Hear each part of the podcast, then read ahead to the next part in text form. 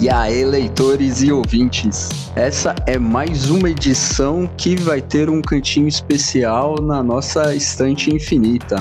Uma edição com capa dura, fitinha de seda para marcar a página, com aquele cheirinho de livro novo, com dedicatória e autógrafo do autor e com tiragem limitada, ou seja, uma edição para colecionadores. Eu creio que a essa altura do campeonato todo mundo já tá sabendo que a pegada do Estante Infinita é falar sobre livros, autores, leitores e sobre esse universo que é ao mesmo tempo mágico e misterioso da literatura. Eu sou o Ricardo e se tudo continuar correndo bem, eu pretendo estar toda semana aqui trocando essa ideia com vocês. E como esse é um podcast de nível internacional, contamos com o nosso correspondente direto de Portugal. Fala aí, Rogério. Olá pessoal, tudo bem? Estamos aí para mais um episódio do Estante Infinita. E hoje, Ricardo, temos um convidado especial e eu já queria apresentá-lo. É o Douglas Ribeiro, escritor e também podcaster. Tem um podcast chamado Papo Thriller e autor também dos livros Presa Fácil e Os Sucessores. Então eu acredito que hoje o papo vai ser muito interessante. Vamos falar aí de bastante coisas de literatura, de livros que o Douglas gosta. E eu já queria passar o microfone do Estante para o Douglas se apresentar para os ouvintes do Estante Infinita. Bom, agradecendo aí pelo convite, pela oportunidade. E acho que você resumiu bem, né? Eu sou autor de thrillers. O primeiro é Os Sucessores, que é um thriller mais voltado para ficção científica. Ele até está categorizado como ficção científica lá na Amazon, né? E depois eu fui pros thrillers raiz, como eu brinco, né? Com o Presa Fácil. E meu último projeto é o Papo Thriller, que é onde eu tô começando a trocar ideias com outros autores, bookstagrams, booktubers, uh, outros podcasts também que gostam de suspense. E aí eu convido eles lá pra gente bater um papo e falar um pouco mais desse gênero que a gente adora. Pode crer. Da hora, mano. Douglas, a gente tem uma tradição aqui no, no Instante Infinita que a, a, primeira pergunta ela tem o objetivo de tentar mostrar para quem está ouvindo que tem um livro especial para cada um, tem um momento certo para cada um começar e, e se apaixonar por livros. E a gente faz essa pergunta para quem vem trocar essa ideia com a gente: qual foi o primeiro livro que fez você gostar de livros? Aí é, é bom a gente fazer aquela distinção básica, porque é, não foi o primeiro livro que você leu, né? Porque, sei lá, tem Sim. uma galera que leu o primeiro livro na escola e odiou, né? Foi o primeiro livro que fez você se apaixonar por livros. Você consegue contar essa história pra gente? Com certeza. Na leitura em geral, eu comecei a gostar de ler com a turma da Mônica mesmo, com os gibis que a minha mãe comprava e ela lia para mim as histórias quando eu ainda não sabia ler. E era engraçado porque ela meio que depois que já tinha lido um gibi uma vez, né, e eu queria mais história, ela meio que pegava ali aqueles mesmos quadrinhos e ela ia inventando outra história ali, ela ia criando, né, dizendo que ah, aqui eles estão fazendo tal coisa, aqui eles estão fazendo. E ali eu comecei a gostar dessa coisa de criar uma história, de o primeiro livro mesmo, assim, porque daí eu comecei a ler tudo que era coisa de mistério daquela época, como Sidney Sheldon, uh, Coleção Vagalume. Mas o, o, primeiro livro assim que fez eu gostar mesmo é um livro bem pouco conhecido, que é de um escritor regional aqui no do Rio Grande do Sul, que se chama Terror às Pampas. E é engraçado, é um livro que é um livro de, de mistério uh, infanto-juvenil, né? Eu era bem, bem criança na época. E é um livro que conta a história de um detetive, é um par de detetives de uma cidade bem pequena do interior do estado, e que eles vão investigar um, uma casa mal assombrada, meio tipo Ed Lorraine Warren, sabe? Pode Só crer. que infanto-juvenil. E era bem, bem engraçadas as histórias, assim, e misteriosas, né? E ali, quando eu li aquela, aquele livro pela primeira vez, eu falei, nossa, que legal, né? Eu quero ler outros, quero ler mais coisa de mistério, quero outros livros assim e ao mesmo tempo ia lá e fazia as minhas histórias, ficava igual os livros. e desde lá não parei mais de ler. Cara, que da hora. É, então foi desde sempre já pro lado do mistério, né? Não passou por outras paisagens antes, já começou e, e tá até hoje na mesma pegada. É, eu brinco que tava todo mundo lendo Harry Potter e eu tava lendo Sidney Sheldon no... na escola. Mas. É, eu li também um pouco assim de fantasia, acho que muito pouco. Mas, nossa, se eu paro pra pensar, eu li os clássicos também, que eu gosto de clássicos, alguns. Boa. Tipo Dostoiévski, Machado de Assis, Sim. alguma coisa. Mas na grande parte do tempo eu tava sempre lendo alguma coisa policial mesmo.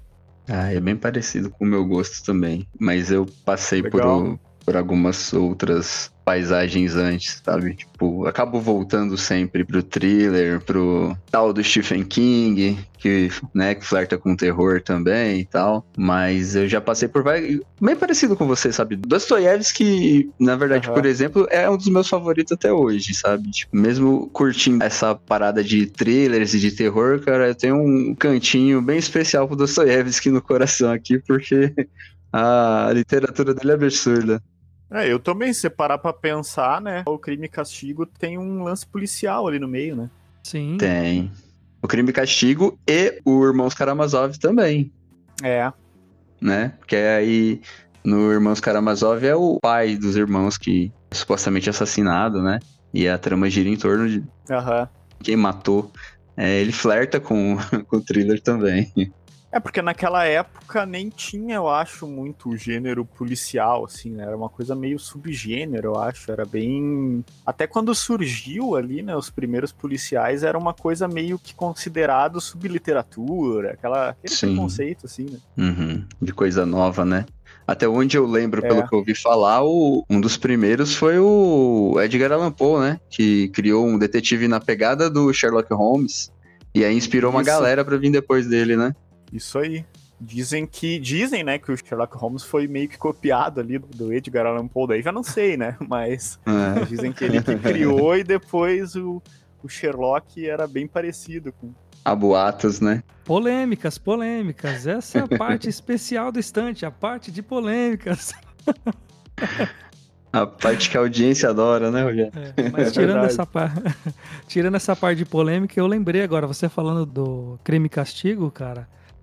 Eu lembrei agora, tem umas partes que, assim, remete muito ao gênero policial, né? E os detalhes que o Dostoiévski conta dessa história também, né? Ah, o momento em que o Raskolnikov vai cometer o crime ali também é um suspense, porque do nada aparece a irmã da usurária, né? Pode crer. Então Ah, aí tem toda aquela Não, É, é, verdade, eu lembrei disso, dessa parte. aí. É, então tem todo aquele suspense na hora que ele precisa descer ali a parte pra sair da casa e as pessoas estão subindo, né? Acho que, se eu não me engano, são dois personagens que estão subindo e ele tá descendo, e aí, pra não encontrar com eles, ele acaba se escondendo no momento ali. E, cara.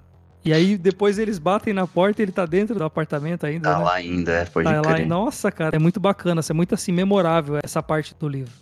Os interrogatórios, né, também. Tem umas Também. cenas de interrogatórios onde eles estão pressionando o Raskolnikov ali para que ele confesse, e aí o detetive tá usando de tudo ali que ele sabe e não consegue extrair aquilo ali. Também ficou bem estilo literatura policial mesmo. É, eu diria que, que flerta até com, com aquele thriller mais psicológico, né? Porque a gente tá na cabeça do Raskolnikov o tempo todo, né? Ele com, Com certeza. com remorso, com medo, ele enxerga perseguição em todo lado. Tem um dos detetives que, tipo, faz amizade com ele, uma amizade mó sincera, não suspeita dele nunca, né? E ele fica olhando pro cara o tempo todo falando, mano, ele já sabe. Ele tá, ele tá me é. testando, né? Eu não lembrava dessa parte, mas é verdade. É bem psicológico o negócio. Cara.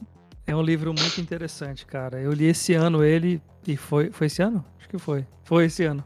Foi, né? As coisas estão tão loucas, estão tão viradas que eu até esqueci.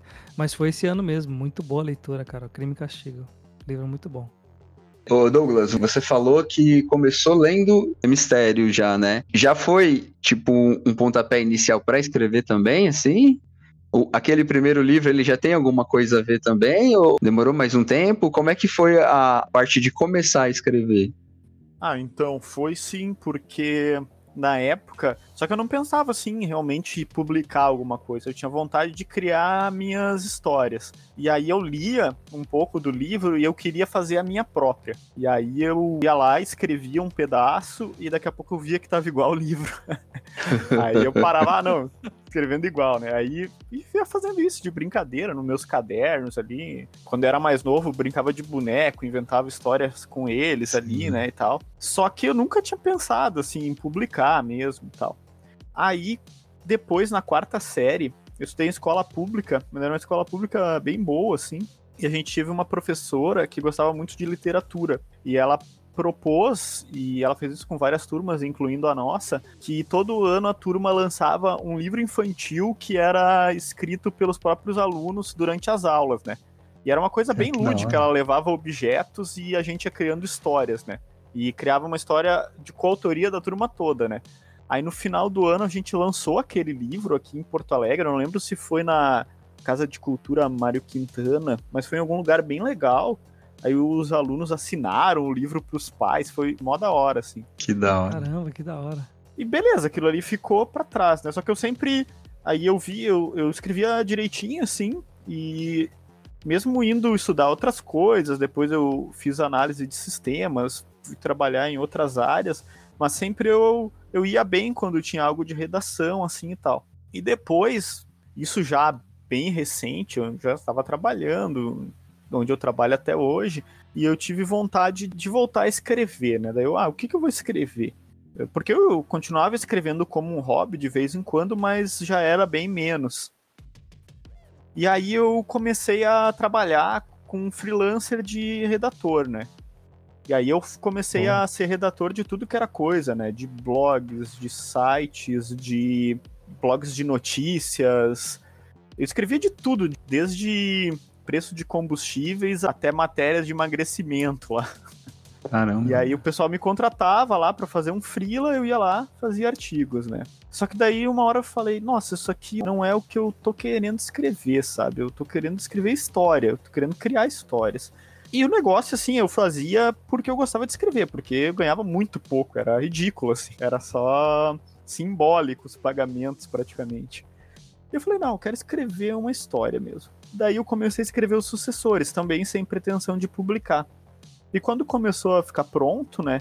Eu disse, nossa, mas não é que tá ficando legal mesmo? Eu acho que isso aqui mais gente poderia ler e gostar. E aí eu fui atrás de ver como publicar e começou a ter gente que leu e gostou. E a partir dali eu já engatei outro livro e estamos aí.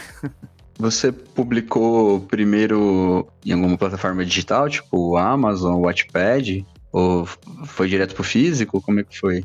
É, então, os sucessores foi direto pela editora Flive, pelo selo Voe, ah, que, que é um hora. selo para novos autores, né? É uma publicação tradicional, você envia para lá e eles publicam tradicional.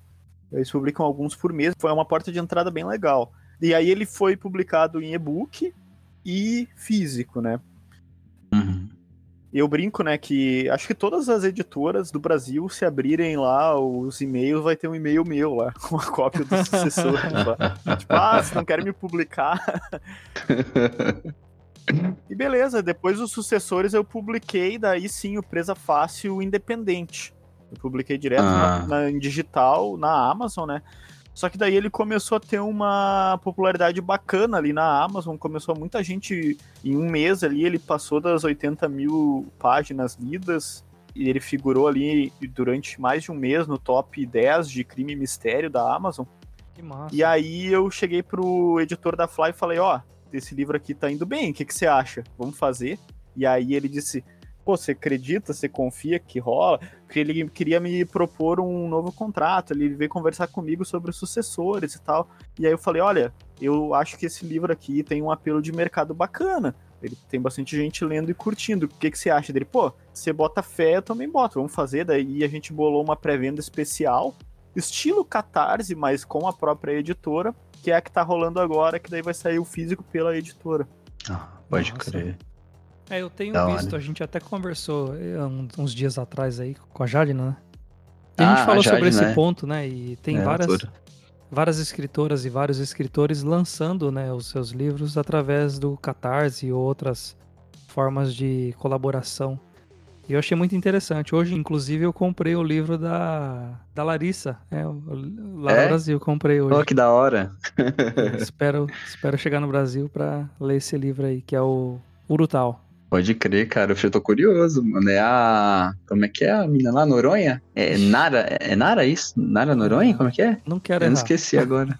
eu também. A eu personagem? Esqueci. É. É porque, tipo, ah. ela, ela tá fazendo um, um, romance inteiro. É de uma personagem que ela já fez. que já apareceu em uns dois ou três contos anteriores dela, entendeu? Ah, eu, eu não li os contos dela, eu, eu li a Garota da Colina, se não me engano. Ah, eu, eu li tô lendo, isso. na verdade. Eu li isso também. Eu li quando a gente ia conversar com ela, que teve. A gente uhum. trocou uma ideia com ela aqui também. Aí eu falei, mano, vamos ler, né, mano? Eu é ouvi, é muito bom, eu ouvi cara. o episódio dela. É bem legal. O episódio dela foi bem interessante, foi muito legal. Uhum. Foi. A Lara Brasil é uma figura, mano. Ela é uma gente boa. Né? E aí, Minha colega aí eu... da ABERST, da Associação sim, de, sim. de Escritores de Thrillers do Brasil. Pode crer. De manhã eu abri o Instagram e tava lá ela falando, ah, falta não sei quantos por cento. Eu falei, ah, cara, eu vou comprar esse livro aí, nesse esquema colaborativo aí. Achei muito legal. É, e tá indo muito bem, né? né? Ela tá conseguiu bastante bem. coisa já, né? Acho que passou de 70% já, se eu não me engano. Já em tava dia, em 85, cara. se eu não me engano. É, então. Ela postou agora há pouco ali. Um dia só, hein, mano? Aham. Da hora, né? Verdade. da hora. E é bacana esse estilo do Catarse, porque a pessoa, ela meio que se sente. Ah, ela se sente não, né? Ela é uma apoiadora do projeto, né? Ela é uma financiadora e ela tá vendo ali o livro dela ser feito, porque o autor vai postando dia a dia a capa, a diagramação que acabou de sair, Sim. E aí o cara, tu vai vendo aquele teu produto sendo feito, nascendo, né? E é mais ou menos isso que a gente está propondo agora com a pré-venda do Presa Fácil, né? Tipo, ah, hoje aqui fazendo o podcast com vocês, amanhã vai ter lives. Eu tenho tanto a lista de e-mail quanto o Instagram, onde eu vou compartilhando, né? Saiu a diagramação, eu mostro. Ah, hoje eu vou ver a diagramação, como é que será que ficou? E aí eu mostro pro pessoal, o pessoal acha isso muito legal, né? Porque é diferente de você comprar lá numa editora grande, que você vai ver na hora, é bacana também, né? Mas assim, tu vai vendo aquilo nascer, né? Até os perrengues, né? Pô, a gráfica atrasou, pô, isso aqui não ficou do jeito que eu queria, né? Verdade. E o pessoal curte acompanhando, né? Não, eu acho fantástico. Eu acho que isso teria que acontecer para todas as formas de cultura, né? De produção de conteúdo, outras coisas, porque é muito interessante, né? Sim. Né? Dessa forma. Porque eu acho que é, você se sentir parte de um projeto mesmo, né? É diferente, eu acho que se eu fosse um autor, por exemplo, se eu tivesse essa experiência de acompanhar esses números crescendo, né? Pô, eu vejo as postagens da Lara e acho que ela deve estar super feliz. Imagina Sim. como que deve ser, né? Sei lá, num, num, processo comum, assim, rotineiro, né? De um escritor publicar via uma editora. É interessante também, tem todo o lançamento, você vai, autografa os livros e tal. Mas esse formato eu acho que também é um pouco mais próprio, né? Porque o escritor é dono de tudo aquilo que ele está fazendo, né? Então é interessante. Eu acho muito legal. E fora que tem aquela ideia que a gente trocou com a Bibi, que a tendência da internet é, é essa, é o fã quer fazer parte do processo, ele quer estar tá junto. Aí tem toda essa ideia de dar a Twitch tá bombando nos streaming, porque é um jeito do cara que é fã do criador de conteúdo tá participando ali, né? E o lance da, do financiamento coletivo é a mesma coisa. O cara pode falar, tem o meu quinhão ali, né? Tem a minha participação especial ali nesse projeto, né? Com certeza, até essa semana, eu até fui aqui pesquisar para não errar o nome, mas essa semana aconteceu uma coisa relacionada com a Twitch, né? Que uma amiga disse: Nossa, tem esse cara aqui que é um streamer, que é o Joyland, eu acho. E ele tá fazendo live, lendo o teu livro, e tem uma galera lendo, né? Eu, nossa, eu não sabia da live, né? Eu não sabia que eles estavam fazendo uma leitura coletiva. Eu achei muito da hora, assim. Tipo, o pessoal, além de estar tá mudando isso, uh, eles estão apoiando os, os, autores iniciantes, né? Estão nos ajudando, né? Sim. né? Isso é muito bacana, essa. Vendo que é uma batalha, assim, de pouquinho a pouquinho, mas que essa união de produtores de conteúdo com os autores está mudando a literatura nacional aos pouquinhos, né? Sim. E ver isso acontecer tá sendo muito massa, muito da hora. Pode crer, o mercado literário é bem desigual, né, mano? Sabe, você vê um Stephen uhum. King chegar aqui, ele não precisa do empurrão de ninguém, né, mano? Mas os não. autores nacionais é uma luta, né, mano? Ah, com certeza. É matar um leão por dia, que nem você falou. Eu adorei a parte de. Eu, eu amei muito, assim, fazer a publicação independente.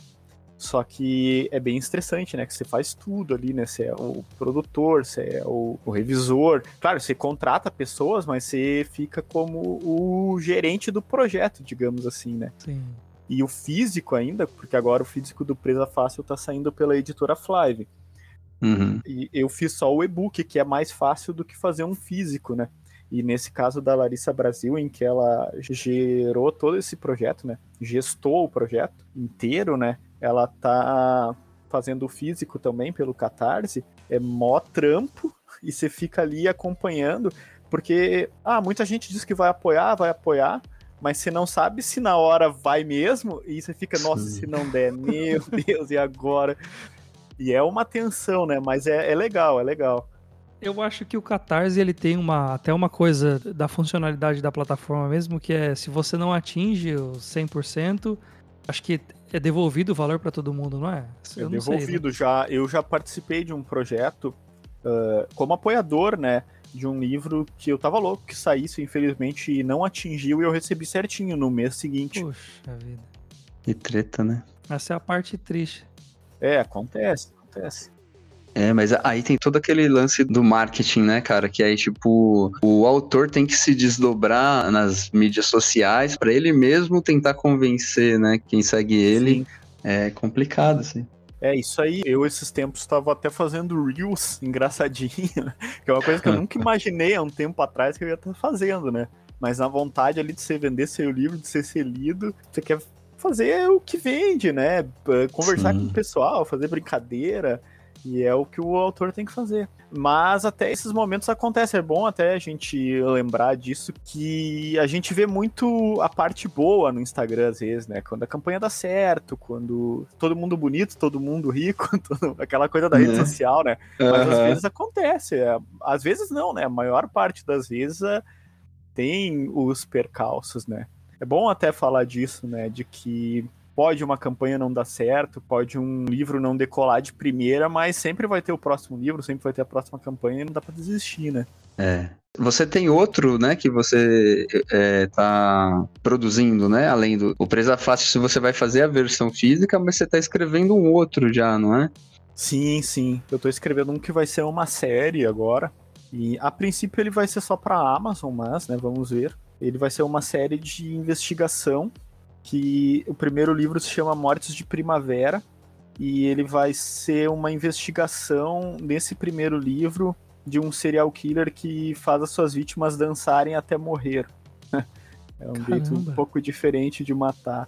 Né? E ele cria rituais com símbolos bem estranhos durante a, a morte dessas pessoas e ele não deixa muitos rastros para que a polícia consiga trabalhar além de símbolos, inscrições estranhas na parede, números que a princípio não dizem nada. E a polícia então ela vai buscar ajuda do Nick Ventura, o Nico, o professor Nicolas Ventura, que é um professor de mitologia que tem vários livros publicados sobre mitos e símbolos. E eles pedem ajuda dele para investigar esse caso, né? E assim é que vai começar a série. Cara, maneiro, a ideia é legal, hein, mano? É, foi bem divertido de escrever. Ele aborda principalmente a religião Wicca, que foi a que eu escolhi para esse primeiro livro, que é uma religião que a gente não conhece muito e, e ela tá com vários adeptos, né? É uma religião muito Sim. bonita, assim, uma religião esotérica, natural, só que ela tem toda uma mística, todo um obscurantismo depois de décadas de preconceito que esteve, né, contra bruxas. E eu achei muito divertido estudar e poder inventar uma história sobre isso. Foi, eu acho que um dos livros que eu mais me diverti escrevendo, assim. Que da hora. um negócio que a gente fala aqui sempre no estante, né? Que tem aquela discussão do livro que é bom, livro que é ruim, gênero que eu gosto, gênero que eu não leio nunca. A gente sempre fala que assim, você aprende com qualquer livro. E aí você, tipo, tá falando que você teve toda uma pesquisa, né? Estudando o Ica para trazer uma verossimilhança pra tua história, né, mano? Cara, o leitor aprende junto com isso, né, mano? Aí você pega, sei lá, que seja uns 50 tons de cinza, mano. Tem uma pesquisa do cara ali e acaba que no final das contas você aprende alguma coisa também, né? Eu acho isso maneiro. Com certeza. Ali a pesquisa que eu fiz, ela até foi muito para eu não falar bobagem sobre uma coisa que é importante para muita gente, né? Muita gente Sim. leva a sério que daqui a pouco eu vou estar tá falando besteira sobre uma religião, né? Então ali durante a escrita mostrar o preconceito que tem, que que realmente é a religião e o que que é a ficção ali dentro, né? Tentar separar isso, né? para ter uma responsabilidade, sim, de mostrar que, ó, oh, não, a religião é isso, mas esse cara no livro ele parte para um outro lado, ele acaba levando para um lado fanático, como em várias outras religiões acontece, né? Mas com certeza eu acho que todo livro ele tem uma reflexão para te trazer. E eu concordo, quando a gente pesquisa, quando a gente lê, às vezes algumas coisas podem até passar, né? A gente tá ali só querendo se entreter e descobrir qual é o final do mistério. Mas a escrita, nossa, não tem como não aprender, né? A gente sempre aprende alguma coisa nova, né? Eu, por exemplo, no Presa Fácil, eu queria escrever uma cena de arrombamento de porta, né? Aí eu comecei a ver um monte de vídeo lá de, de várias técnicas que os caras têm, tanto a polícia, ou quanto para se você perdeu a chave, como é que você pode arrombar. E agora eu já esqueci, né? Mas na hora eu lembro que foi super divertido, assim, eu vendo os caras inventando. O cara, não, você pega um garfo aqui, você consegue abrir essa fechadura. Então algumas coisas meio inúteis, assim, mas que você sempre aprende alguma coisa nova, assim, quando tá escrevendo. Nossa, é interessante esse relato agora do Douglas. E me remeteu aqui duas cenas. A primeira cena da Paula também, a gente falou com a Paula Feb aqui, e ela falou também desse processo criativo e de como ela às vezes se entregava demais para um personagem, né, ou para a cena, que aquilo demandava mais dela como escritora, né? Justamente pelo fato de escrever coisas que às vezes ela não, não gostaria de escrever ou Sim. Sim. E um segundo ponto, você falou sobre essa questão de estudar para tentar trazer um conteúdo para o teu livro, né? E eu lembro que eu li um livro do Marçal Aquino eu receberia as piores notícias dos seus lindos lábios, que é um dos meus livros favoritos da vida. E ele descreve ali é, um pastor um, de, igreja evangélica, né, que, que acaba sendo o marido da personagem principal. E assim, ele tem todo esse cunho, né, de escrever um personagem cristão, né, de uma religião protestante, evangélica, mas com todo um cuidado assim de não denegrir a imagem, de passar o, a realidade sem estereotipar, né? E eu acho uhum. isso muito legal. Quem mandou muito bem fazendo isso foi a Cláudia Lemes, não sei se vocês já conhecem os livros dela, mas tem o, o último livro que ela lançou, que foi A Segunda Morte de Suelen Roche. Ela quer mostrar ali algumas tretas da igreja, né? Que a gente sabe que oh. tem só que ela mostra de forma muito respeitosa. Ela mostra que tem os FDP, mas também tem uma galera que não é só porque ela é religiosa que ela é idiota, ou que ela não sabe das coisas. E daí tem os ateus, tem os protestantes no livro, e ela harmonizou isso muito bem. E ficou muito bacana, até fica a dica aí para quem estiver ouvindo e quiser ler. Eu já tava namorando esse livro já, cara. Eu vi algumas vezes. Ele tá no Kindle Unlimited, né? Casou. Tá sim. É... Então ele tá no Prime, eu acho. Tá no Prime, né? Aham. Uhum. É, então eu fiquei tipo assim, puta, deve ser da hora. Até porque a Cláudia Leme, ela tem um, um livro com a Paula Feb, né? Aquele da Cartas no Corredor uhum. da Morte, né? Isso. E eu li esse livro aí, cara.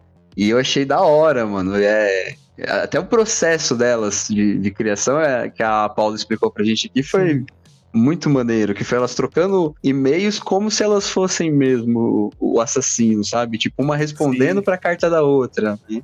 E ficou um puta livro, mano. É mó da hora, que gostei pra caramba. Você imagina o FBI interceptando esses e-mails aí sem entender nada. É, então, já pensou? Tipo, eu acho que eu falei até em alguma conversa dessa, eu falei, mano, imagina o Google, cara, se os caras começarem a pesquisar. Vamos tudo preso. É, você tem né? na sua cabeça uma ideia de matar um, um personagem, sei lá, é, sei lá, tirando todo o sangue dele. Aí imagina essa pesquisa tua. Não, nos sucessores tem uma parada de decapitação em determinado momento. Caramba. E eu tenho uma amiga que é estudante de medicina, né? Daí a gente fez uma ligação assim no WhatsApp. E foi engraçado, eu brinco com ela que foi a primeira vez que uma médica foi consultada para matar o paciente. Porque a gente ficou conversando ali como é que a gente faz para decapitar esse maluco de tal forma. Não vou dizer como foi para não dar spoiler. Sim, como é que sim. a gente faz para isso aqui não ficar forçado para ficar real, né? Daí a gente ficava, não, a cabeça dele tem que ser assim, não, tem que ser tal objeto, não pode ser tal. Não, tem que ser mais pontiagudo. E aquilo ali foi tenso. E se alguém Caramba. ouviu aquilo sem contexto, ia, ia fugir. Não, é fazer a pesquisa e torcer para que nada de ruim aconteça ao seu redor. Isso aí. Né? Porque se qualquer coisa acontecer, meu amigo, era uma vez. É, exato. Uma vírgula fora de contexto. Olha o tipo de pesquisa que esse elemento faz. Não, amigo, desculpa, eu sou escritor, eu tô em processo criativo do meu livro. Né? tá bom, conta isso aí pro juiz. é, boa. Sabe, o Stephen King tem uma história engraçada sobre isso, né? Ele disse que quando ele tava começando a escrever. Não tinha Google na época, né? O Stephen King começou a escrever nos anos 70, né? Uhum. Aí ele tava dizendo que ele tinha uma ideia de que ele. Acho que é um dos primeiros contos que ele escreveu, que ia ser um cara que ele tá traficando heroína, ele tá de avião, e ele cai numa ilha, e só tá ele naquela ilha, ele tá com a perna quebrada, é uma ilha rochosa que ele não tem como se alimentar. E é bem trash, assim. E ele quer sobreviver o máximo que ele puder comendo partes do próprio corpo. E aí o Stephen King disse que ele chegou para um vizinho dele, né, que era médico, e perguntou: Cara, quanto tempo uma pessoa sobreviveria comendo partes do seu próprio corpo, né? Diz que o vizinho já deu uma treta, né? Tipo, Nossa, o que esse cara tá fazendo? Mas conta pra gente um pouquinho. Eu só fiquei em dúvida. Eu queria que o Douglas compartilhasse com a gente como que é o processo criativo dele. Fiquei curioso para saber. Ah, então. Nos sucessores, o processo, eu simplesmente saí escrevendo, né? Eu não sabia nada, como escrever um livro e tal, eu só saí escrevendo. E aí, quando chegou na metade, eu não tava me achando mais. e aí eu, eu disse, não, eu preciso organizar isso aqui, a linha do tempo, os acontecimentos e tal. Aí eu peguei um caderno e fiz. E separei assim, ah, no capítulo 1, aliás, dali em diante vai acontecer tal, tal, tal coisa. E fiz uma linha do tempo. E assim eu fiz o primeiro. Já no Presa Fácil, eu fiz um pouco diferente, eu já fui mais organizado. Eu imaginei meus personagens, mas ainda não fiz ficha de personagem, não fiz nada assim muito sobre a personalidade deles. Porque, assim, para contextualizar, né? Presa Fácil, a história dele é a seguinte: a Clara, que é uma delegada de homicídios de Porto Alegre, ela é uma mulher assim muito determinada, obstinada, ela é uma das narradoras do livro e ela gosta de estudar casos não solucionados, assim. É um tipo um hobby que ela tem além do trabalho, porque ela é uma pessoa muito metódica. E um dos casos que ela estuda, entre outros, é o do assassino do trevo de quatro folhas, que é um cara que fez sete vítimas no passado e havia uma teoria da conspiração que saiu de blogs de true crime de que esse assassino no passado ele plantaria um trevo de quatro folhas para cada uma das suas vítimas no parque da cidade. E essa teoria veio porque todas as vítimas tinham um, um trevo de crochê bordado na parte interna do lábio quando elas foram encontradas. E um dia ela tá passeando nesse parque e ela encontra uma oitava muda de trevos e vem a questão, né? Será que esse assassino voltou? E do outro lado da história, totalmente desconexo, nós temos o Matheus, que é um jovem pobre, trabalha como caixa de supermercados, vive só ele e a mãe, e ele tem um irmão com problema de vício em drogas. E o amigo do Matheus, o Jason, melhor amigo dele, é um cara muito malandro que vive aplicando golpes aqui e ali. E ele consegue arrastar o Matheus para aplicar um golpe do bilhete premiado. Eles escolhem lá um, um velho e eles vão aplicar um golpe. E em determinado momento, essa investigação da Clara vai se cruzar com, com a história do Matheus, né? Então eu tinha isso na minha cabeça e eu comecei a organizar, voltando ao processo criativo, né, que você perguntou. E quando eu comecei a organizar, eu fiz uma separação por capítulos, né, dentro de um bloco de notas, de como eu queria que cada uma das coisas fosse. E a partir dali eu comecei a escrever. Já no Mortes de Primavera, que eu terminei agora, foi o livro que eu fiz mais planejamento. Que daí eu quis testar todas as formas de fazer para ver qual que eu ia curtir mais, né? E eu gostei bastante da forma como eu escrevi esse último, que foi o processo criativo mais documentado que eu fiz, né? Eu fiz uma pesquisa, anotei no Evernote a pesquisa, e depois eu fiz uma fichinha dos personagens principais, né? de como ia ser a personalidade deles, né? Eu peguei imagens de pessoas que me inspiravam para aquele personagem E comecei a imaginar como é que ia ser a personalidade de cada um deles. E depois eu fiz um rascunho da estrutura da história, né? Dizendo, ah, o primeiro crime vai ser dia tal, o segundo crime vai ser dia tal.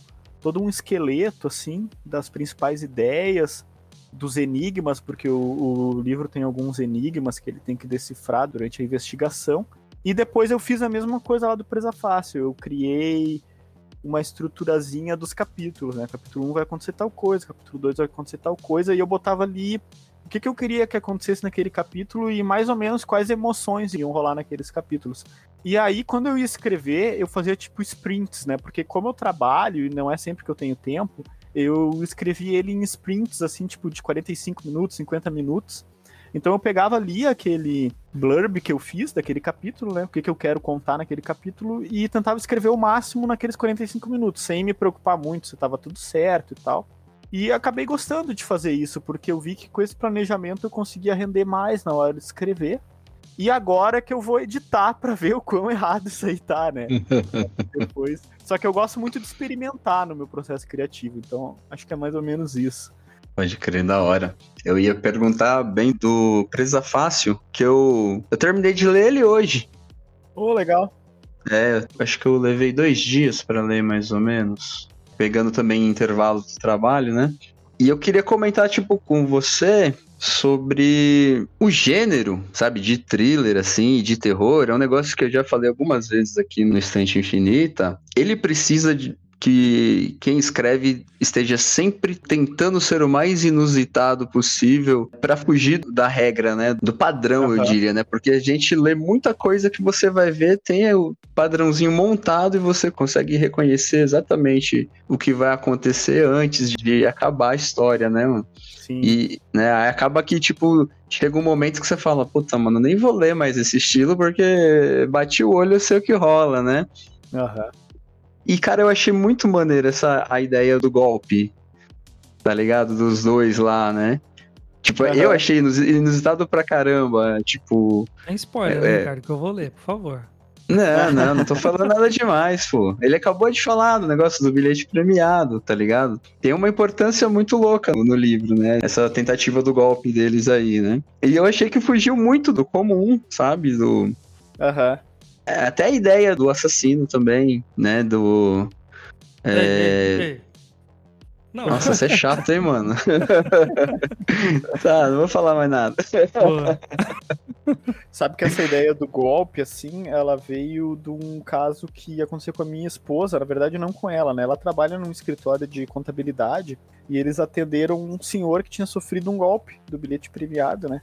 E ele tava bem desorientado, assim, né? Os caras roubaram ele e foram embora. E ele ficou ali, longe da casa dele, perto do escritório dela, e entrou para pedir ajuda, né? E quando ela me contou essa história, é que eu comecei, já com aquela cabeça de escritor, a viajar, assim, na, em possibilidades, em, em coisas que, que podem acontecer. E como eu poderia usar isso numa história, né? para justamente fazer isso que você falou, né? De tentar fugir um pouco do senso comum, né? Botar alguma coisa diferente. Pode crer, na minha opinião, deu certo.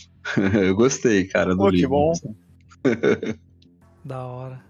Achei bem legal. Sobre referências, assim, para você escrever nessa pegada, você tem autores que são referências fortes, assim? Você fala, mano, esse cara aqui é um cara que tá sempre falando comigo em, em matéria de livros, escritores e tal. Você tem? Então, eu acho que o principal autor, assim, referência para mim é o Harlan Coben. Porque eu sou um cara que gosto muito do clichê policial, do clichê de mistério. Às vezes eu nem me importo de descobrir antes, de tanto que uhum. eu gosto do gênero. Mas eu gosto muito do Harlan.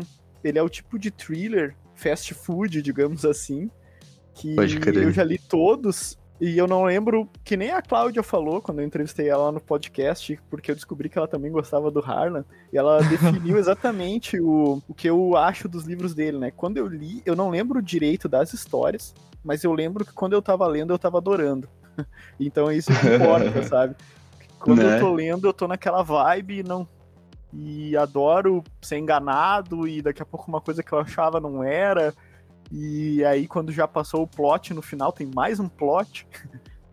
então, eu, eu acho que ele é uma das principais referências.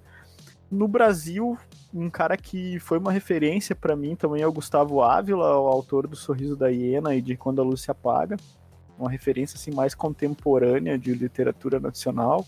A própria Uhum. Cláudia Lemes também é uma pessoa em quem eu me inspiro muito. E também no Stephen King, mas eu sou um cara que sou mais leitor de, de alguns livros não de terror dele. Sim. Eu tenho uma inspiração em alguns livros específicos. Eu acho que principalmente o Sob a Redoma, o Novembro de 63, que é o meu favorito, Opa, mais um. e Dança da Morte. É, legal. Vocês gostam também? Ah, Eu tô é, lendo ele mano. agora. Eu, sou, eu estou obrigado a ler ele. O, o final desse livro eu acho fantástico, assim. Quero deixar claro nesse Você podcast. tá sendo coagido, né, Eu Rogério? estou sendo coagido a todo momento uma arma apontada para minha cabeça e eu sou obrigado a ler o novembro de 63. Leia Brincadeira. mesmo. Né? É que a gente tá planejando um episódio especial só sobre o novembro de 63, né? Pô, que massa. Aí eu reli já o de novo pra relembrar detalhes e tal, e tem uma galera que vai participar com a gente também aí, e Da hora. pegou pra ler também, e assim, cara, esse livro, pra mim, é, é, é sem palavras, tá ligado? Tipo, Sim. é uma coisa de outro mundo Então, mesmo. O que eu acho do King que me inspira é que eu vejo nele uma coisa que eu sinto um pouco de falta em mim, porque assim, eu gosto muito de histórias que são voltadas pro plot, pro enredo, né?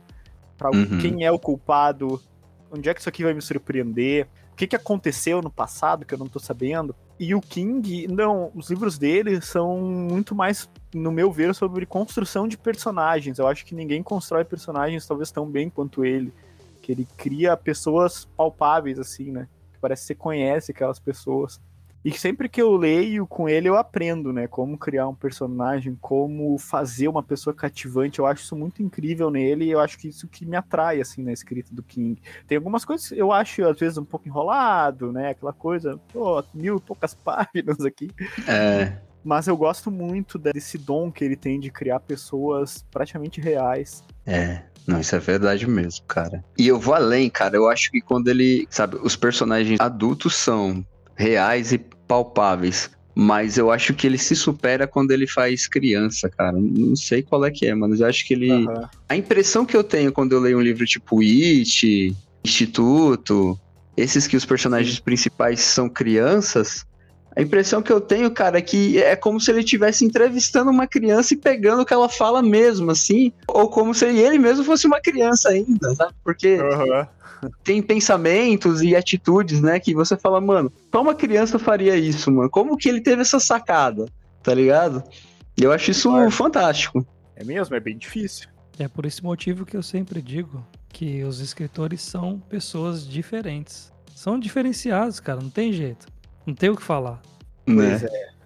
Eu, eu concordo com você, mas eu acho que muito é treino, muito é técnica também. Eu não sei dizer o quanto é diferença, o quanto é técnica, o quanto é obsessão também de, de você ficar imaginando pessoas na sua cabeça. É quase como se você fosse meio maluco, sabe, pra ser escritor. E você tá imaginando uma pessoa, né? Tipo, teve uma vez que eu fui levar meu computador pra arrumar ali. E o cara que arrumava PC aqui perto de casa era um cara que era totalmente diferente de, de alguém que você imaginava que fosse arrumar PC, sabe? Ele era um tiozão, assim, eu moro no Rio Grande do Sul, né? Ele tava com roupa de gaúcho. E aí eu pensei, pô, esse cara ia ser um baita personagem numa história, né? Porque ele é um cara que foge totalmente da ideia que você vê no dia a dia, né? Sim. Então, eu acho que é muito disso, sabe? De você ser um pouco fechado no sentido de que você tem uma imaginação, você gosta de criar histórias na sua cabeça, imaginar situações que, que só existem pra você. E eu acho que é daí que nasce. Eu acho que tudo que chega a variar em caras como o King ou esses outros muito top é a facilidade que eles têm de conseguir imaginar porque o próprio Hum. King conta que, que ele não planeja nada, né? Ele sai escrevendo e tal.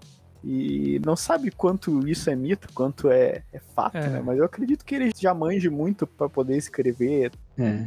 tanto quanto ele escreve, ele não precise mesmo. Mas Realmente, eu concordo com você. Eu acho que uma parte é quase como se fosse um plus, assim, que o cara tem de uma imaginação mais fértil. Mas eu acho que é 1%. Eu acho que o resto é, é insistência mesmo, é obsessão, é querer escrever, é não desistir, é escrever, apagar, escrever de novo escrever, sei lá, várias porcarias até sair uma coisa boa. Tem uma fala do próprio King nesse sentido, né? Bem parecida com isso, de talento é bom, mas só o talento não vai fazer você um escritor. Ah, sim, com certeza. Tem todo esse lance de, do processo, de insistir, né? Eu costumo falar muito com, sabe, tipo, já tive que ter essa discussão várias vezes com amigos e tal, porque eu desenho, tá ligado? Uhum também tocava bateria e tal. E assim, teve muita gente que veio trocar ideia comigo, assim, para falar, nossa, nasceu com dom. Não, isso é, é, dom, nasceu com isso, né? E eu não gosto dessa fita, tá ligado? Tipo, porque, na minha Sim. opinião, pode ser considerado dom, mas na minha opinião não é o que eles imaginam. Para mim, dom é só o tanto que você gosta daquilo, sabe? Tipo, porque uhum se você não gostar o suficiente, a primeira vez que der errado, você desiste, né? Se você gostar o suficiente, você tenta de novo, de novo, de novo, e aí você fica bom, tá ligado? Acho que o dom é só gostar mais do que os outros, sei lá. Eu acho que sim. Eu acho que algumas pessoas é mais fácil para elas, só que se for fácil para elas elas não persistirem, não vai dar certo igual, né? Porque ah, pode ser super fácil para pessoa escrever. Só que a hora que ela chegar no mercado, ela vai se bater com as mesmas dificuldades. O autor iniciante vai ter crítica, vão reclamar, vão mandar tu reescrever, o editor vai mandar de volta, vão dizer que não tá bom. E aí ela, se ela não perseverar, o cara lá que não tem tanto talento quanto ela que perseverar vai conseguir, ela não. Até esse exemplo da música é bacana, né? Que tem um, um guitarrista, não sei se vocês conhecem, que é o Steve Vai. Sim. E que ele conta, né, como ele começou a tocar guitarra, que ele era muito ruim, né? Ele dizia que ele não sabia tocar guitarra. E ele se trancava no quarto e ficava tocando tipo 10, 11 horas até ele conseguir. E ele brincava que para ele fazer uma coisa que o outro cara aprendia meio que de ouvido, ele ficava três horas tentando fazer aquilo, né? Mas Caramba. era tanta obstinação que ele conseguiu fazer, né? E virou um monstro, né? É, nossa, agora ele é absurdo. Mas eu acho que a percepção das pessoas é de que a coisa é muito bem feita e por ser muito bem feita, é, passa a impressão de que não foi gasto tanto tempo para aprender aquilo. Eu acho que é mais ou menos isso. Quando Sim. você escuta um uhum. músico virtuoso, você não tá pensando nas horas que um pianista, é, sabe, tá estudando desde os 7, 8 anos de idade. E ele vem ali no, no recital e faz aquela performance muito bonita e toca aquela peça que você fala, puxa, foi excelente. Uhum. Mas a gente não costuma pensar nesse processo que as pessoas têm, né? Então eu concordo muito com o que o Ricardo falou, eu acredito muito nisso. E pensando nesse aspecto, eu também acho que é possível aprender as coisas, né? Pode ser que, é o que você disse mesmo citando Steve Vai, pode ser que você demore um pouco mais para assimilar e para conseguir executar da forma que todo mundo já executa muito rapidamente, mas é possível. Eu ouvi outro dia, eu vi um curso quando eu estava estudando a respeito de como aprender, uma mulher que era totalmente da área de humanas, assim, sabe? E decidiu que estudaria exatas e conseguiu se formar em neuropsicologia, neurociência aí. Massa. Então, assim, é possível, cara. Acho que a gente só.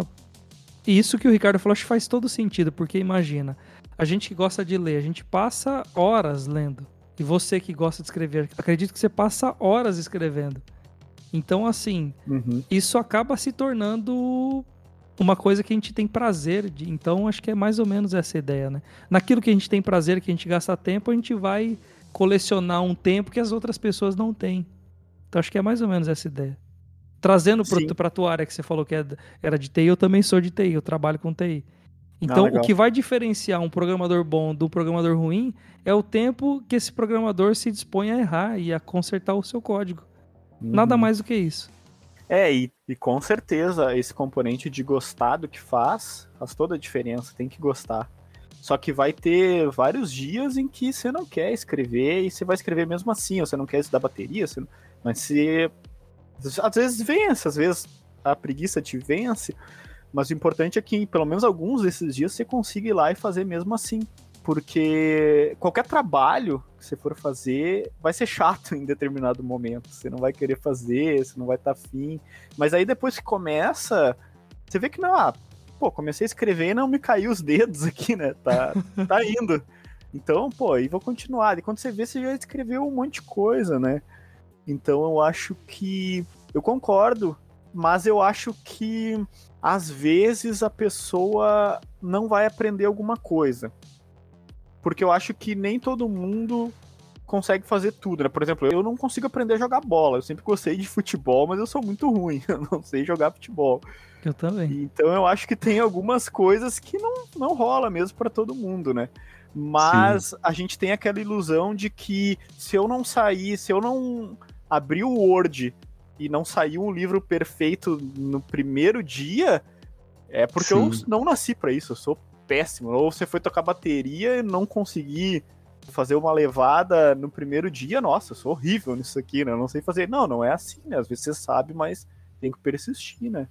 É, mas é. em todos os aspectos a gente sempre vai ter alguém, sei lá, o excelente e o regular. Sempre vai ter. Ah, isso sim. Se a gente for sim. falar, por exemplo, de futebol, é um dos exemplos que as pessoas sempre citam, né? E aí dizem assim: não, mas o Cristiano Ronaldo era um jogador ruim. E ele teve todo um trabalho ali, ele se esforçou e treina mais do que os outros. Meu, beleza, eu entendo. Mas se você colocar ele perto de um cara excelente, excelente, você vai notar ainda um pouco de, de discrepância e diferença. Então, uhum. acho que isso é em todas as áreas. Aí eu acho que entra, uh, o Rogério, sabe aquela teoria das inteligências? Que o pessoal dividiu em inteligência corporal, tipo cinética, inteligência para exatas. Tem, é, é, são sete ou ou oito tipos de inteligência, né? Que o cara desenvolveu essa teoria meio que para desmistificar esse fato de tipo, ah, tem o cara que é inteligente e o cara que não é. Né? Então, tipo assim, tem várias inteligências. Então, isso eu acho que é inato, sabe? Você vai ter uma facilidade em algumas coisas de natureza, mas isso eu não consigo ver como dom. Para mim, tipo assim, é uma inteligência que você tem e a minha vai ser outra, sabe? Tipo, todo mundo tem uma, né? que nem ele falou, de repente você nunca vai desenhar igual desenho, mas você vai fazer outra uhum. parada, você vai tocar e eu não toco, você vai jogar e eu não jogo, entendeu?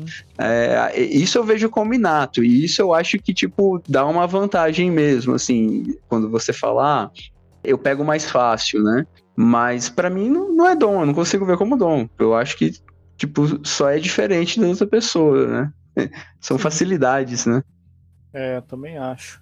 Eu acho que tem alguns casos assim que são muito inexplicáveis, que daí tem gente que fala em vidas passadas, e, e cada um tem sua interpretação de pessoas que são muito novas e que fazem umas coisas assim que não. Meu, Sim. não tem como explicar, né? Mas tirando assim alguns casos muito específicos, eu acho que é mais assim o cara vê que ele tem um jeito para determinada coisa e investe naquilo ali, né? Sim. Tem, tem uns casos, né? Como ele falou, que estão inexplicáveis mesmo, mas na grande maioria eu acho que é... são facilidades. Eu tava vendo esses dias um menino russo de 3 anos, cara, que joga xadrez.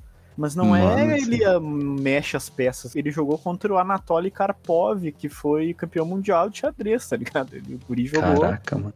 Com 3 anos de idade. Isso aí não tem, não tem explicação na minha é. cabeça pra um troço desse. É mesmo, cara. Com três anos eu, eu comia terra na rua. Sim. Você me dá as peças, eu ia brincar com ela, achava que era boneca, é. sei lá. Não, nesse aspecto eu acho que é, tem algumas coisas que a gente precisa realmente estudar, né, cara? Estudar mesmo, é. peraí. O que, que tá acontecendo aí? Será Sim, que é vidas é passadas mesmo? é, será que esse cara já tem um conhecimento aí que foi adquirido? já foi um jogador em outras vidas. Tem um conhecimento né? adquirido aí que veio com o consciente coletivo. O que que tá acontecendo? É, aí, né? exato. Nossa, muito louco. Hein?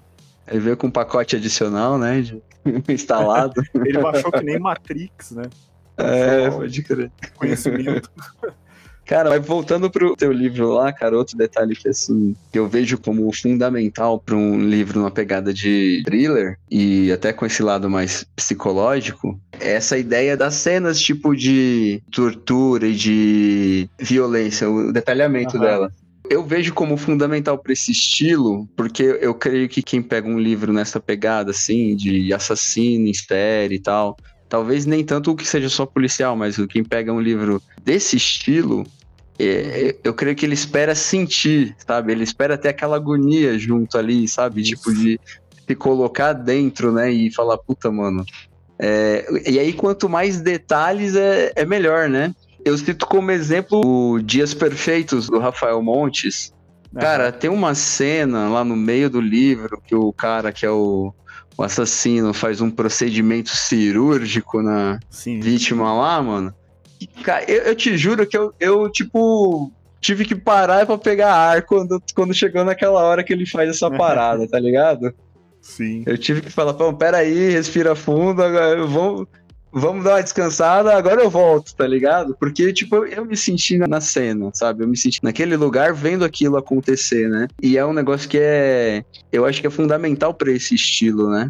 No seu eu curti pra caramba, eu achei detalhado, eu consegui me colocar no lugar lá do personagem, achei massa mesmo. Pô, legal que você curtiu. Eu gosto, sinceramente, eu sou mais dos livros não tão pesados, mas eu acho muito da hora você poder criar sensações na pessoa com palavras, assim, com letras, né? Com a coisa que tá ali no papel, você poder fazer ela sentir, né? E você tem toda a razão, porque o pessoal espera isso mesmo. E é engraçado algumas mensagens que eu recebo, né? Teve uma menina que mandou assim: Eu quase passei mal com o seu livro, eu tive que parar para respirar. Adorei. Amei. Quero ler mais. Daí é engraçado que no começo eu penso, nossa, ela vai me, me criticar aqui, né? Não, adorei, amei, escreve mais assim. E nesse primeiro thriller raiz, né, eu quis colocar um pouco disso.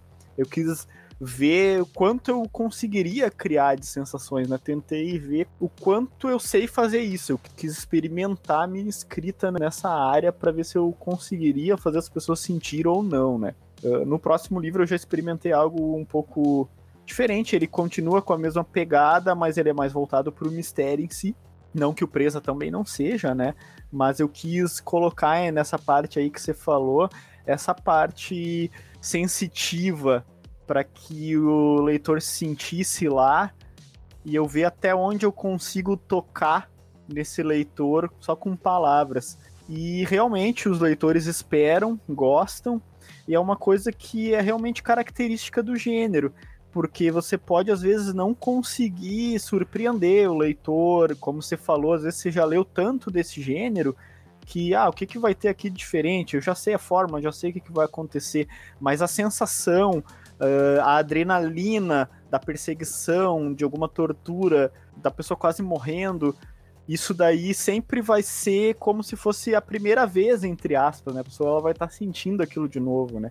E eu acho que é isso que o leitor do thriller quer, né? Ele quer sentir a mão suando, ele quer sentir o coração acelerando e tal. No seu, eu acabo de lembrar que até a sensação do personagem que tenta o golpe, a ansiedade de antes, sabe? O, Uhum. Continuo com isso, não continuo? Aquela tensão toda do, momento que antecede, eu senti igual, cara. Senti igual, tá ligado?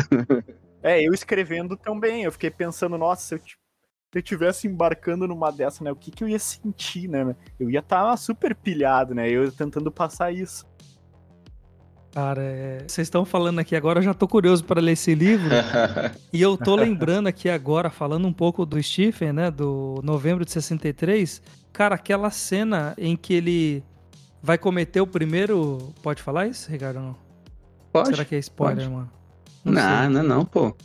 Tá, beleza. Que ele vai cometer o primeiro assassinato lá, o, o George. Sim, uhum. sim. E aí a cena que ele vai lutar com o pai das crianças lá, que acabam. Então, assim, essa cena é muito tensa, cara. Até no muito. momento que ele encontra o cara que ele não tá esperando encontrar, que é o, o cara dos suspensórios lá, né? Sim. O senhorzinho que também tá passando mal e tudo mais. E aí é o que o Douglas falou com relação às palavras, né? Cara, é muito interessante esse poder do escritor de conseguir tocar a gente nos pontos que a gente não imagina, cara. Uhum. Aí outra parte que eu lembrei agora do livro também, que faz todo sentido de citar ela aqui agora, é no momento em que o George acaba tendo uma ideia diferenciada para tentar salvar o, a menina do tiro lá, que ia tomar o tiro. E, cara, Sim. no final uhum. daquela cena que ele passa o dia inteiro jogando com o cara, e o cara vai se encontrar com a mulher desse rapaz no finalzinho assim do jogo, e ele tá indo embora e ela fala: você é o nosso anjo da guarda. É tipo, e traz uma, é, é, traz uma dinâmica ali de trazer o transcendente pro imanente ali, sabe? Trazer o, é, uma coisa sobrenatural por uma coisa tão cotidiana da vida ali, de, puxa, Deus é, trouxe você e você salvou a gente de alguma coisa que eu não sei. Eu orei, ele não me revelou o que, que, tinha acontecido, mas eu acredito que você é o nosso anjo. Então, cara, essa cena achei muito emocionante assim. E achei fantástica a forma que o, o Stephen e vocês, escritores como Douglas, conseguem colocar essa emoção no papel. Olha, fantástico. Eu também adorei essa cena. Eu lembro que tem uma parte que ele se esconde atrás do muro, né? Que ele tá fugindo da casa, né? Eu acho que faz muito tempo que eu li esse livro, mas eu lembro dessa cena, porque realmente eu senti aquela tensão do cara fugindo ali. Eu achei isso muito massa. Sim. Aí é o outro espectro do que eu acabei de falar sobre. Em um thriller você procura o frio na barriga, você procura tensão, você procura o arrepio, mas é o outro espectro é o cara que consegue emocionar, né? Que ele consegue te colocar no lugar ali, você sentir igual a emoção. Cara, você não chegou ainda na parte que Sério, mano. Falando de emoção, você, você espera que, que é venha emoção ainda nesse livro. Caramba. Então acho que eu vou parar por aí. Tá bom de King. Eu lembro que quando eu terminei o livro, eu fiquei. Eu fiquei embasbacado, assim. Eu fiquei pensando nos personagens, né? Porque eu. Bom, enfim, não vou falar, senão vou estragar. Ai, caramba. Ai. Da hora falar sobre essas coisas mesmo. É. Cara, conta um pouco, a gente tá aqui falando um tempão já do Presa Fácil. Conta pra gente um pouco qual que é, é por cima a, a trama dos sucessores a gente ter uma noção assim por cima. Então, os sucessores é engraçado. Ele é baseado a primeira cena dele no Dança da Morte do Stephen King, que a gente tava falando aqui, né? Eu me baseei naquela cena. Só que, claro, a história não tem nada a ver com Dança da Morte. Uhum. A história ela é assim: a Lúcia ela é acordada no meio da noite pelo marido dela, o Isaac, dizendo que eles precisam fugir porque eles estão com problemas. Tem gente, o colega de trabalho dele acabou de ser morto e ele acredita que ele pode ser o próximo. Então, ó, entra no carro, eu te explico no caminho. E aí ela sai pra sala, o modem da internet tá todo destruído, ele quebrou tudo, e ela, meu Deus, o que aconteceu, né? E aí ele vai explicando. E daí ele conta para ela que, na verdade, ele estava trabalhando numa força-tarefa do governo que tinha oh. uma ideia de transformar o cérebro de seres humanos em algoritmos e passar isso para o computador. Doideira. Só que no momento que eles começaram a fazer isso, eles viram que qualquer algoritmo poderia ser alterado se ele fosse transformado em algo estático. E eles começam a alterar esse algoritmo. E eles alterando e fazendo uma análise daquele algoritmo, eles descobrem que quando é traduzido para a linguagem de máquina, o cérebro humano, eles conseguem identificar quais são os padrões neurológicos que geram psicopatia, sociopatia e esse tipo de coisa, e eles conseguem corrigir aquilo, reprogramando essas pessoas. E aí eles resolvem fazer uns testes com os caras. Porque assim, primeiro o Isaac ele tá lá nessa força-tarefa, achando que tá fazendo um negócio legal, tá? Beleza, né? Estamos aqui estudando padrões neurológicos. Até que um dia o chefe dele diz: Não, a gente vai dar um passo além. A gente tem uns caras que eles são. A gente selecionou no decorrer do Brasil vários caras que eles são muito geniais. Tipo, esse que a gente falou agora, o menino que joga xadrez. São caras assim acima da média, que sabem tudo de matemática e tal. Só que eles são caras que eles estão presos. E isso se passa no Brasil em 2120. Eles estão em prisão perpétua porque eles são psicopatas. Esses caras, eles só querem saber de matar, eles não têm como viver em sociedade. Só que esses caras seriam muito úteis para a sociedade. E eles resolveram doar a mente deles para a ciência assim que eles morrerem, para a gente estudar. Só que quando eles morrem, eles criam a partir da mente deles os sucessores, que são clones dessas pessoas com a mente dela extraindo essa parte maligna, entre aspas, essa parte errada, essa parte da psicopatia, e deixando só aquilo que é útil para o governo, né? E aí eles criam esses sucessores, as pessoas geniais, para trabalhar para a força-tarefa. Só que daí o Isaac acha que tá fazendo um bem e tal. Só que um dia ele descobre que tem algo estranho nessas mortes dessas pessoas. E aí é que o livro começa a se desenrolar E, paralelamente, o investigador Ferreira Júnior começa a investigar essa morte do colega do Isaac, tentar descobrir o que aconteceu com ele, enquanto o Isaac tá fugindo. E aí essas histórias vão se entrelaçar no decorrer do livro. Ah, já fiquei com vontade de ler já, hein? É. é. Promete, esse é o próximo, hein? Vou pegar. Eu acabei de comprar os dois aqui na Amazon. E vocês Pô, que legal. estão nos ouvindo, Valeu. cara, compre literatura nacional de qualidade, thriller. Douglas Ribeiro, por favor. Sim. Valeu, valeu. Os dois estão lá na Amazon. O Presa Fácil tá por R$ 6,99, os Sessores por R$ 5,99. E quem gostar do livro físico tem lá no site da editora Flive. Ô, Rogério, tivemos uma pequena falha aqui, hein, mano. A gente não falou sobre o podcast do Douglas, mano. Sim, então vamos falar. Fala um pouco pra gente do teu podcast, Douglas. Não, então, o podcast Papo Thriller nasceu da minha. Primeiro, do meu gosto por podcasts e por uma vontade de poder conhecer mais pessoas do gênero que eu escrevo, de criar uh, uma conexão com outros autores, escritores, booktubers, editores. Então eu tava pensando, às vezes é difícil a gente eu chegar lá para um editor e ah, quero bater um papo contigo, o cara nem me conhece, ou para um autor, né? Então eu falei, não, então vamos fazer uma troca. Eu tenho a oportunidade de conversar com essa pessoa e ao mesmo tempo eu abro um pequeno espaço aqui para a pessoa falar do trabalho dela, para ela poder divulgar também. E aí a gente sai ganhando. Os dois lados saem ganhando nessa conversa. Né? Então, eu participo de um clube de leitura, que é o Clube dos Thrillers, né? Que é da Ju Oliveira, do Instagram, arroba JuOlive, e do canal Ju Oliveira, né? Que ela fala de thrillers. E eu falei pro pessoal um dia, ah, vocês ouviriam um podcast de... Se eu chamasse a galera que eu conheço, tentasse outros autores para conversar com a gente. Daí o pessoal, pô, eu quero pra ontem. Grava lá, convida tal, tenta convidar fulano. Eu, pô, legal, vamos fazer então. E aí tô curtindo pra caramba. Tem o Instagram também, que é o arroba Papo Thriller. E já foram três episódios, eu não sei quando vai ao ar aqui. Por enquanto, a minha ideia é manter um episódio por semana. Ele sai geralmente ali de noite, no domingo, ali pelas 9 horas, para o pessoal ouvir segunda. E tá sendo uma experiência, cara, muito legal, assim, muito bacana. Eu percebo que eu levo mais jeito para escrever do que para entrevistar. Só que é muito renovador, assim, as conversas. Eu saio sempre com ideia, com uma motivação renovada e sentindo que eu ajudei aquela pessoa e aquela pessoa me ajudou. E o pessoal tá curtindo ouvir e tá sendo bem bacana, cara. Tá, tá sendo bem legal. Da hora, da hora. Já, já, vou, já tô baixando já pra ouvir também, hein? Ah, eu já tô aqui. Pô, legal. show, show. E Rogério, estamos chegando no momento de colocar o Douglas na fogueira, não? Sim, sim, chegou Opa. a hora. E esse momento é um momento muito especial, Douglas. Por você ser escritor e por você escrever thrillers, eu acho que a gente vai ter boas indicações. Então a gente sempre pede para o nosso convidado os cinco livros favoritos do nosso convidado. Então eu gostaria de saber quais são os cinco livros que o Douglas indica para os ouvintes do Estante Infinita? Caraca, essa pergunta é muito difícil. eu vou começar indicando um livro que não tem nada a ver com thriller, mas é um livro que eu amo, que é um livro que eu que fez toda a diferença na minha vida, que é o livro Siddhartha do Hermann Hesse. É um livro de reflexão, de é um romance, né? Eu acho fantástico.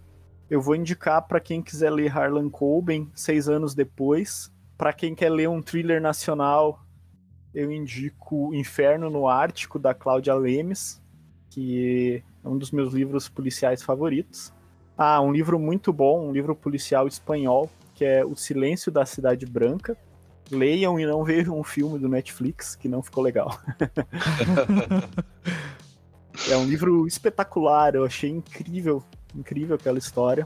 E para encerrar, ah, eu vou, eu vou indicar um livro que eu li faz pouco tempo, poucos dias, na verdade, e que eu adorei, é um thriller, se chama Unidunité. Que eu não sei se já ouviu ah, já ouvi falar. falar. Eu, falar. já. É muito maluco, assim, porque é um serial killer que ele coloca as duas pessoas presas numa sala com uma arma. E ele diz assim, ó, um de vocês vai sair vivo, vocês escolhem aí quem mata quem. senão vocês vão ficar aí morrendo de fome e tal. E é muito sádico isso, e genialmente, diabolicamente genial, melhor dizendo. Então acho que, que esses cinco, provavelmente daqui a cinco minutos eu vou pensar em outros cinco livros, mas fica esses que é o que veio na cabeça agora.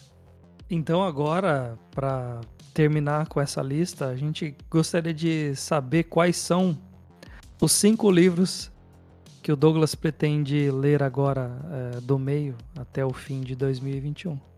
Pô, boa pergunta. Eu quero ler o próximo lançamento da Cláudia Lemes, que é o. Ah, Pô, fugi o nome logo agora. Eu fui entrevistar ela, eu errei o nome do livro dela na primeira pergunta. bem vergonhoso. Mas é Quando os Mortos Falam, esse é um livro que eu quero ler, que tá para sair. Eu quero muito ler um livro do Donato Carise, que é um escritor policial, que chama Tribunal das Almas. Eu quero ler Os Sombras de Outubro, é outro livro que é do é um autor que eu não vou saber falar o nome. É Soren Sveistrup. Não deve ser assim, mas é um thriller nórdico, né? Que os nórdicos lá têm thrillers excelentes. Ah, sim. São dois do Vitor Bonini. O Quando Ela Desaparecer e o Tortura Branca. São dois livros do Bonini que eu quero ler ainda esse ano. Principalmente o Quando Ela Desaparecer. Esse título, eu acho que é um dos melhores títulos que eu já vi de thrillers. Eu não sei nada do livro. Porque, sei lá, esse título, Quando Ela Desaparecer, me instiga muito a querer saber o que, que acontece nessa história. Não sei porquê. Sim. Bora de considerações finais, não? Bora. Eu gostaria de agradecer ao Douglas aí por ter cedido esse tempo dele aí para bater esse papo com a gente. Foi muito legal. É, espero que os seus livros vendam. Eu já baixei os dois e peço para que os nossos ouvintes leiam esses livros. Douglas Ribeiro na Amazon tá lá e tem também na editora o livro físico se você tiver interesse. A gente já falou sobre isso. Foi uma conversa muito interessante trouxe para gente aqui mais um episódio maravilhoso que vai para nossa estante aí. E só tenho a agradecer, foi muito legal, muito prazer em conhecer você, Douglas. E esteja aí convidado para uma próxima aí para bater mais um papo aí. Foi muito bacana. Só, só ia complementar que é isso mesmo, tá ligado? Não tem muito mais o que falar. Agradecer muito você ter cedido seu tempo. A conversa foi muito legal. Como sempre, o objetivo aqui é que não seja uma entrevista travadona, que seja uma conversa que vá para todos os lados e o objetivo foi alcançado com sucesso, porque a gente conversou de tudo aqui, né? E, cara, curti muito e reafirmo o convite do Rogério para uma outra sessão quando você quiser. E é isso. Pô, eu, eu que agradeço vocês por terem me convidado, por esse espaço que vocês abrem aqui para autores do Instagram poderem mostrar um pouco do seu trabalho isso é muito bacana, assim, esse tipo de trabalho que vocês fazem. Então, eu sei que às vezes é meio desmotivador a gente falar de cultura aqui no Brasil, né? Mas sigam firme, porque faz muita diferença. E é isso, agradecer por terem me convidado, com certeza voltarei. Convido todo mundo que quiser conhecer o meu trabalho. Eu tô sempre lá no Instagram com Douglas Ribeiro, autor. Eu tô na Amazon também, no meu site douglasweb.com, quem quiser entrar lá na minha lista de e-mails para receber novidades, descontos exclusivos, é bem bacana. E agradeço a todos os leitores que já estão me apoiando nessa pré-venda do Presa Fácil, que está sendo muito bacana. Tem muita gente que leu o e-book e está comprando físico para apoiar como forma de mostrar para as editoras, para o mercado editorial, que a galera quer sim ler livros nacionais, que a galera gosta de ler livros nacionais e que está disposta a comprar livros escritos por autores brasileiros. Então, agradeço a todos os ouvintes e até a próxima. Então, pessoal, essa foi mais uma edição que vai ter um cantinho especial na nossa estante infinita. E por hoje é isso. Até logo. Um abraço, pessoal. Valeu, valeu, galera.